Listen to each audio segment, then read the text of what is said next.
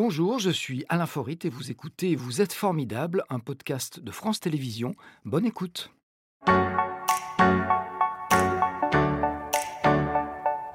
Sylvie Cozzolino. Bonjour Sylvie. Bonjour Alain. Bonjour, asseyez-vous, je vous en prie. Merci.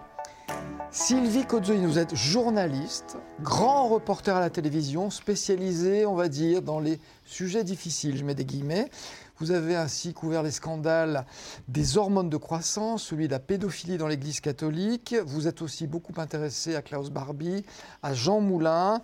Et tout, dernièrement, vous êtes allé dans deux pays dans lesquels on ne va pas forcément se balader, c'est-à-dire la Syrie et l'Afghanistan pour y rapporter des témoignages très forts, dossiers dans lesquels il faut s'impliquer, beaucoup travailler et parfois prendre des risques aussi. Tout ça à une époque où la presse est malmenée, critiquée, concurrencée, si l'on peut dire, par les fake news. Alors on va voir ce qui vous motive à vous lever chaque matin pour exercer ce métier. Mais tout d'abord, cette première photo Instagram, vous allez reconnaître ce village qui est un petit peu loin de chez nous, c'est... Chez moi. C'est Marly, en, Moselle.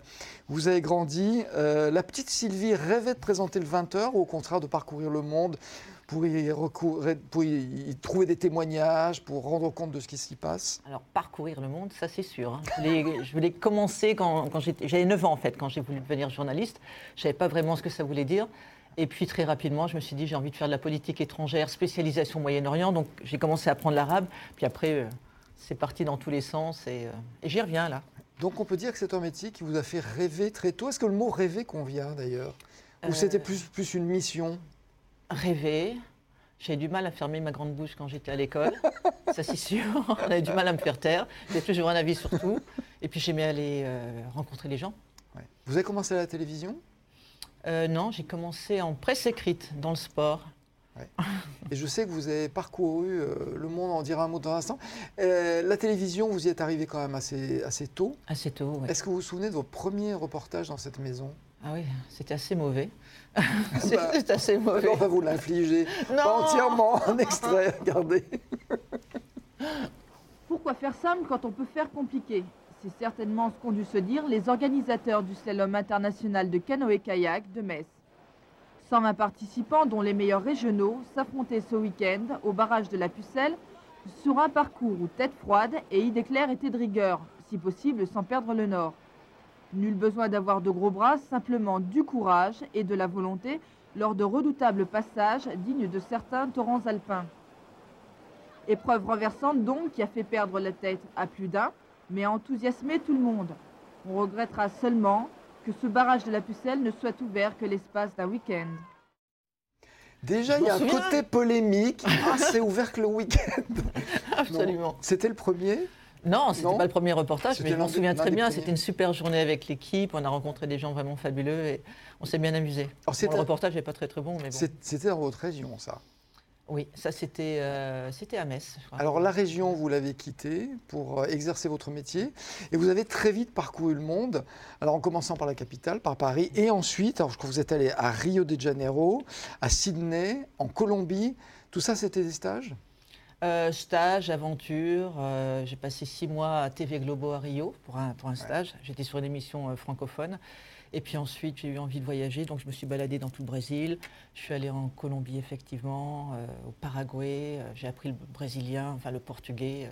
J'aime me balader, oui. L'Australie aussi. C'était balader, pas pour le mm. tourisme, c'était balader dans le but d'apprendre des choses sur les pays? Oui, d'apprendre euh, la culture, de rencontrer des gens, de perfectionner mon espagnol et mon portugais, de, de, me tester aussi. Ça veut dire quoi, se tester? Se tester, ben, c'est par exemple quand on est malade comme un chien parce qu'on a une dysenterie amibienne, qu'on est au fin fond du Brésil et qu'on ne connaît personne, euh, c'est de voir jusqu'où on peut, on peut aller et puis essayer de quand même faire un reportage, quand même ramener des, photos à l'époque parce que je travaillais pour la presse écrite et euh, essayer d'aller jusqu'au bout de, du voyage, de, la rencontre, de l'engagement. Tester ses limites. C'est un peu de ça, quelque part. Alors, les sujets de 1 minute 30 à 2 minutes 30 euh, qu'on fait souvent à la télévision, est-ce qu'il y a un moment où on s'en lasse un petit peu, on en fait le tour, on a envie de passer à un autre format, raconter des choses? Un, reportage d'une minute trente, c'est une histoire, c'est rencontrer des gens, c'est une curiosité aussi. Mais c'est une frustration parce qu'il faut aller à l'essentiel? Il faut aller à l'essentiel. Il faut aller à l'essentiel. Évidemment, c'est toujours faire des choix quand on fait une minute trente et on dit ah, j'aimerais bien avoir deux minutes trente que le rédac chef À 18h, dit non, non, non, ça c'est pas possible. Donc on essaie de négocier parce qu'on négocie beaucoup dans ce métier. Et puis quand ça marche pas, c'est du marchandage. ouais, un peu, ouais. On fait une minute trente, mais c'est euh, une histoire. L'essentiel, c'est que c'est du sens pour le public euh, qui nous regarde et puis du sens pour les journalistes aussi. Toutes les rencontres ont leur propre valeur, que ce soit près de chez soi ou à l'autre bout du monde. Mais la, la, valeur d'un témoignage, à un moment donné, peut prendre le pas sur, euh, sur tout le reste. Oui, parce que les plus belles enquêtes, finalement, je les ai faites ici. L'hormone de croissance, euh, la pédophilie dans l'Église. Avec mes collègues, c'était vraiment ici. Justement, parlons-en de cette hormone de croissance. Je ne sais pas si vous vous en souvenez. Ah C'était en 2008 le procès. Euh, à l'origine, il y avait une maladie qui s'appelle la maladie de Creutzfeldt-Jacob, qui a touché de nombreux enfants. Une centaine d'enfants, je crois, sont morts. C'était dans les années 80. Hein, ça doit à, peu près ça. Euh, ils sont morts parce qu'on leur a administré une hormone qui était euh, contaminée. Alors c'est un dossier complexe, hein, c'est des, familles dans les désarrois, de la souffrance. Comment est-ce qu'on aborde des sujets aussi lourds? On ne savait pas qu'on allait aller aussi loin. En fait, euh, avec mon ami Patrice Didier, caméraman, à l'époque, on se retrouve à l'hôpital neurologique de Lyon un samedi après-midi. Et tous les sujets tombent à l'eau. Et on se retrouve donc à l'hôpital neurologique. Et le médecin chef de service est là, il nous dit ben, venez et voyez le malade. Il y avait un patient de Laurent, qui s'appelait, malade de Creutzfeldt-Jacob, euh, contaminé par les hormones de croissance. Et puis, euh, avec Patrice, on a vraiment l'idée, on s'est dit, on ne peut pas faire le reportage ce soir, c'est trop intense. Euh, il faut qu'on fasse quelque chose de plus long. Et Laurent nous a dit, je suis d'accord, mais vous allez jusqu'au bout de l'histoire. Laurent est décédé depuis. mais on l'a suivi dans tout son protocole thérapeutique. On est allé chez lui quand il rentrait chez lui à Paris, on est revenu ici, et puis ensuite on a enquêté, enquêté, enquêté parce qu'il y avait de la souffrance. On a travaillé pour euh, Pièce à conviction, on est parti aux États-Unis, en Bulgarie, en Belgique, et avec euh, voilà, c'était aussi, il fallait lui rendre justice et essayer de comprendre ce qui s'est passé, ce qui s'était passé pour lui et pour des dizaines d'enfants. Quand on est journaliste, il y a un moment où il faut être objectif, il faut savoir garder une certaine distance. Est-ce que c'est possible euh, tout en ressentant de l'empathie pour ces victimes? Parce qu'il y a forcément un moment où on s'investit. Oui, moi je le revendique complètement. Il y a la neutralité journalistique. Neutralité journalistique. On ramène, on rapporte les faits, mais il y a l'engagement humain. Je suis un être humain avant d'être journaliste. On ne peut pas rester froid, on ne peut pas renoncer à toute non, émotion. Non, moi je pense qu'il ne, sincèrement, il ne faut pas. Alors il ne faut pas prendre fait et cause pour l'un ou pour l'autre, mais euh, pour l'histoire de Laurent, euh, il, est malade, il a subi euh, ces injections qui étaient mortelles. il fallait raconter cette histoire. Donc c'est pas prendre fait et cause pour Laurent ou pour une victime que de parler d'elle. Alors quand on est face à un combat du pot de terre contre le pot de fer, est-ce que c'est oui, on y va. Mais est-ce ah que c'est facile de ne bah, pas prendre parti? Parce qu'à un moment donné, on a envie de défendre le plus faible Non, mais chacun a des arguments à défendre. Donc, il faut les entendre, il faut aller chercher les gens. Et on est allé chercher des médecins qui n'avaient jamais témoigné. Euh, on leur a demandé des explications. Ils nous ont donné leur version des faits. On a pu mettre en évidence les lacunes du dispositif et comment ces enfants avaient été euh, contaminés. C'est ça qui est important, c'est l'engagement qu'on prend avec les gens. Si on suit leur histoire, on, on va jusqu'au bout et on raconte tout. Alors vous êtes intéressé, je l'ai dit tout à l'heure, à Klaus Barbie, euh, à Jean Moulin, donc à cette période. Que je n'ai pas connu. Non, je ne vois pas cet affront. Euh, donc cette période très sombre de, l'histoire de notre pays. Bon, là, il n'y avait pas à prendre parti, mais juste à, écouter des témoignages glaçants. Est-ce qu'il y a des choses que vous n'oublierez jamais, euh, que vous avez entendues? Témoignages des, victimes, des personnes déportées, des femmes essentiellement. oui, oui, mais euh, c'est quelque chose qu'on n'oublie pas, qui nous hante. Euh, j'ai visité mon premier camp d'extermination, j'avais 11 ans. Voilà, C'était en Alsace, le Struthof. Euh, j'y suis allée, ça m'a marqué à tout jamais. Euh, je revois encore les photos, je ressens les odeurs. Euh, ça m'a marqué. Je pense que c'est ce qui a conditionné mon, envie d'aller vers ces histoires-là aussi, vers cette histoire-là en tout cas. Alors c'est vrai qu'il y a des paroles précieuses qu'on recueille dans mm. ces cas-là qui sont d'autant plus précieuses que, entre-temps, ces personnes ont disparu. Mm. Qu'est-ce que ça vous fait rétroactivement euh, de vous dire j'ai entendu des choses terribles de la part de gens qui ne sont plus là pour témoigner aujourd'hui? Je pense que ces, paroles, moi, je les garde en moi. On les a diffusées. Beaucoup de chaînes de télé, beaucoup de médias les ont diffusées. Euh, je pense qu'on ne les oublie pas, même si on peut se poser des questions aujourd'hui sur les nouvelles générations qui n'ont peut-être pas cette sensibilité au devoir de mémoire. Et puis surtout avec les fake news, on se dit aujourd'hui mm. qu'on peut tout truquer, on peut tout raconter, on peut tout faire croire. Et donc cette vérité que vous avez saisi, vous. Quelle est, quelle est sa valeur aujourd'hui? Est-ce qu'il y a un moment où euh, on a envie de dire ça, ça, c'est vrai Bah, il faut se battre pour euh, l'imposer parfois. Ouais.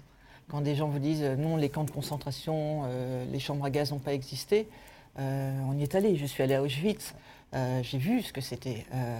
Il y a des musées, il y a des témoignages. Il y a encore quelques témoignages. Il faut l'imposer. Et il ne faut pas lâcher. Il ne faut pas lâcher. Dire, le négationnisme n'a pas lieu d'être. Ouais. La rencontre la plus forte que vous ayez faite justement sur ce dossier? Léo Braque, peut-être.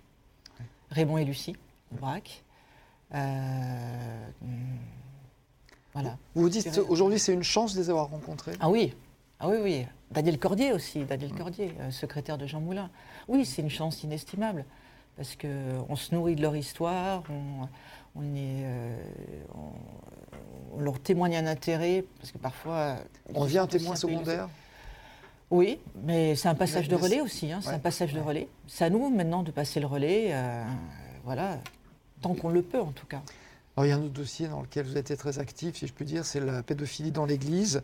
Euh, là aussi, il y a eu des choses euh, très très fortes. Qu'est-ce qui vous a le plus marqué sur ce dossier? Est-ce que c'est par exemple la, la course-poursuite avec le cardinal Barbarin? Bon, j'en plaisante, mais il en témoigne lui-même dans, dans son livre. Il y a un moment où il faut courir après les gens pour obtenir des témoignages, où il faut les harceler, entre guillemets. Bah oui, je, je suis tout à fait euh, consciente de ça. Et effectivement, on essayait d'obtenir une réponse à ces accusations et il nous fuyait. Donc on est allé euh, le chercher à Fourvière, voilà. dans, dans la basilique. Il ne nous a pas répondu.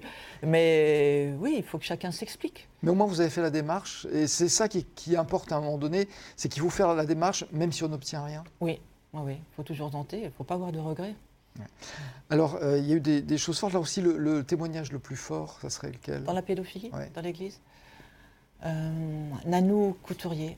Nanou Couturier, c'est une dame. euh, je me souviens, j'étais d'astreinte, je travaillais un week-end, et mon rédacteur en chef me dit Tiens, j'ai reçu une, une lettre, lis ça. Une dame qui écrivait, qui dénonçait ce qui lui était arrivé, donc abusée par des prêtres quand elle était enfant, et personne ne la croyait. Ouais.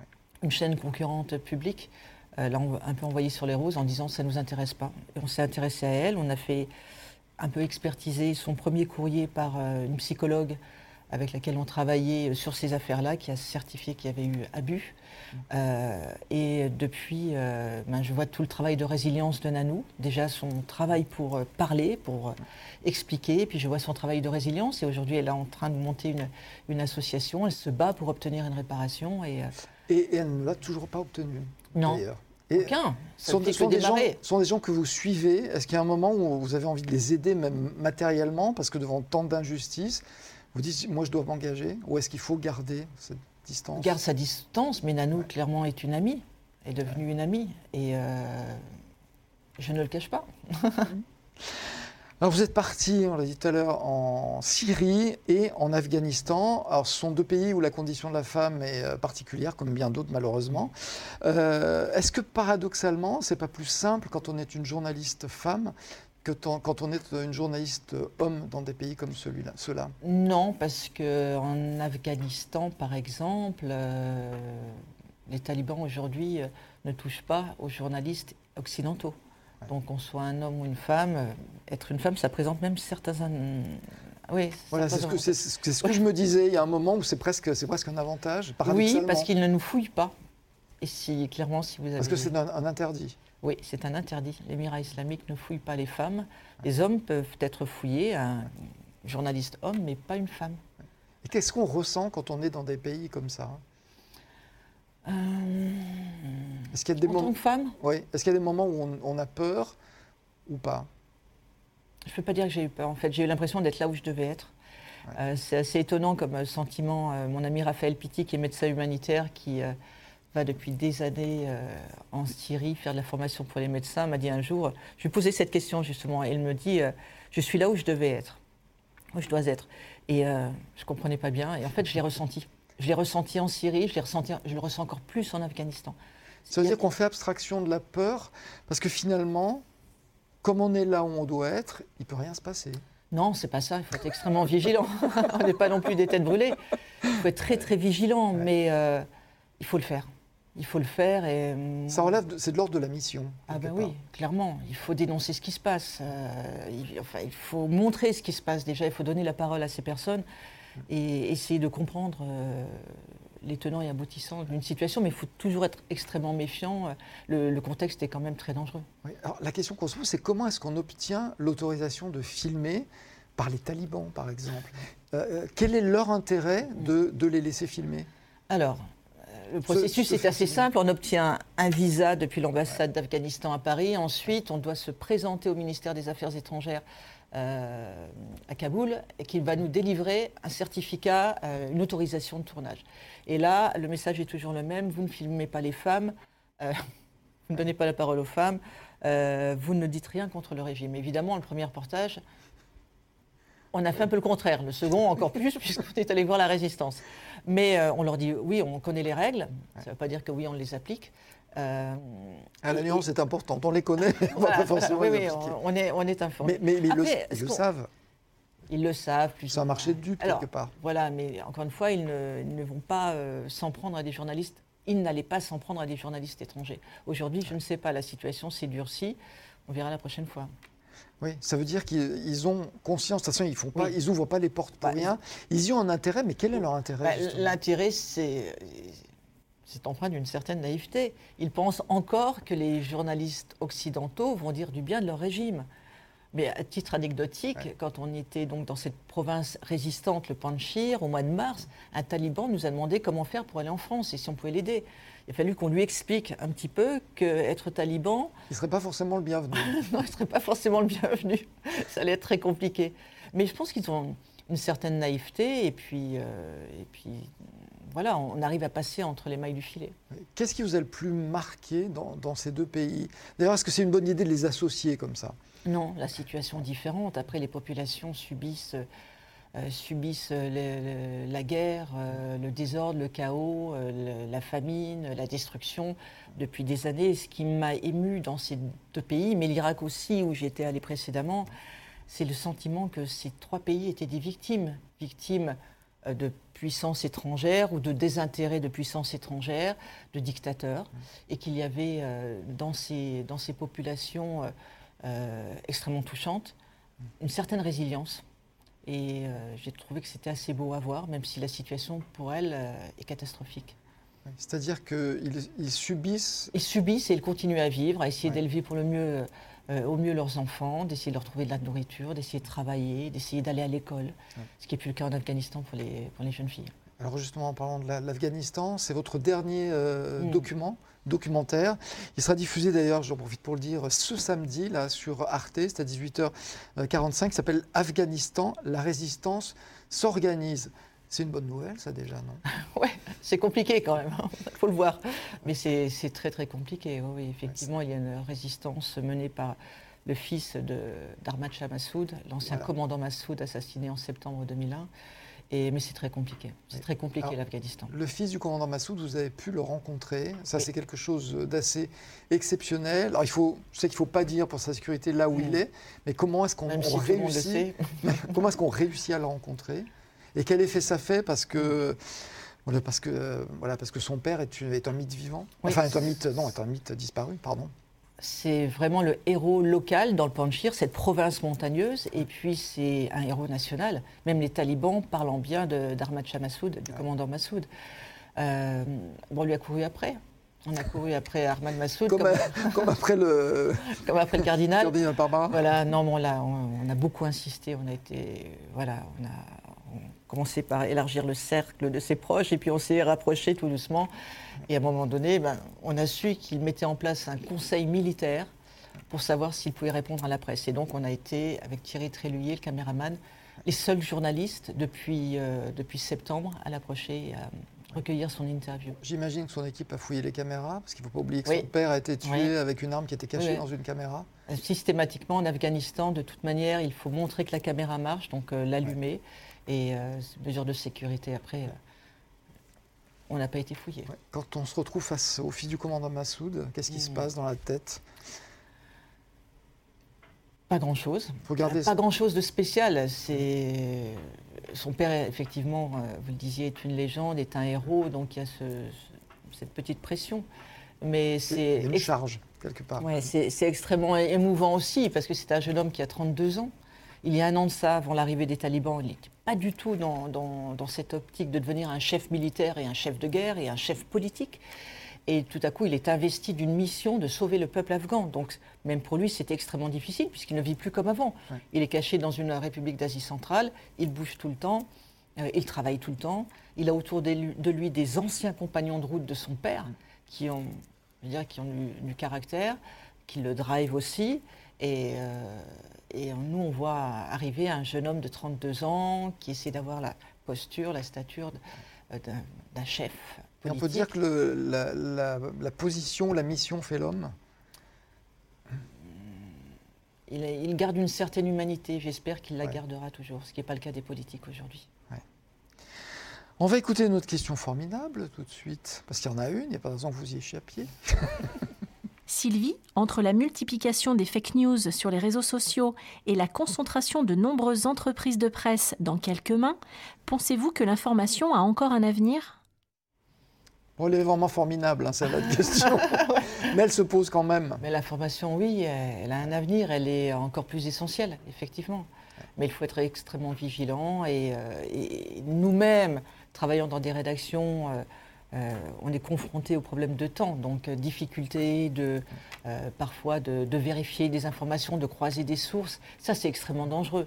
Moi, je pense qu'il y a aussi ce, qui me plaît moins ces dernières années, c'est peut-être l'aspect moutonnier de la presse. C'est-à-dire que tout le monde répète les mêmes informations. Et Sans forcément les vérifier déjà. Pas toujours, pas toujours. mais il y, a un effet euh, troupeau. Oui. Tout le monde raconte la même parce chose. Qu'il faut et on, et on, a du mal parfois à prendre des risques sur l'information, à essayer. Moi, ce que j'appelle, je trouve que parfois on est un peu consanguin mais il faut aller regarder dans les angles morts de la formation aussi. Et c'est comme ça qu'on peut obtenir des choses, qu'on peut ramener des histoires, qu'on peut rencontrer vraiment des, gens différents et, apporter quelque chose au public. Parce que c'est ça la finalité. On ne travaille pas pour nous, on essaye d'apporter euh, des informations fiables au public. J'espère qu'on le fait de temps en temps. C'est quoi votre prochaine aventure? Si on peut parler d'aventure. Retour en Afghanistan? Oui. Bon, on espère vous ramènerait des, de bonnes nouvelles, mais on sait que c'est très compliqué là-bas. C'est quoi quelqu'un de formidable? La question rituelle dans cette émission. Mhm. Euh, je pense qu'on est tous formidables les uns et les autres. En cherchant bien? Non, mais tous, les uns et les autres, à un moment de nos vies, de notre journée. Euh, quelqu'un d'engagé, quelqu'un qui refuse les compromissions, je dirais, voilà. L'humain est formidable. L'humain est formidable. C'est une façon positive de voir les choses. C'était Vous êtes formidable, un podcast de France Télévisions. S'il vous a plu, n'hésitez pas à vous abonner. Vous pouvez également retrouver les replays de l'émission en vidéo sur France.tv.